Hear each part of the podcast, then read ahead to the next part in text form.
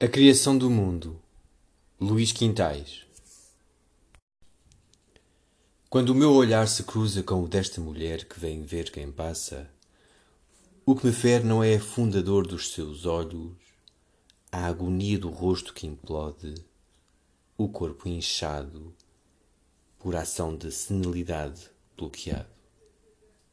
O que me fere é a entropia dos objetos que a rodeiam as paredes amortalhadas pela respiração de todos os dias, o frigorífico com mais de trinta anos coberto de uso, de ferrugem, a jarra, o azul ardente das suas flores, o cromático reverso, a criação do mundo.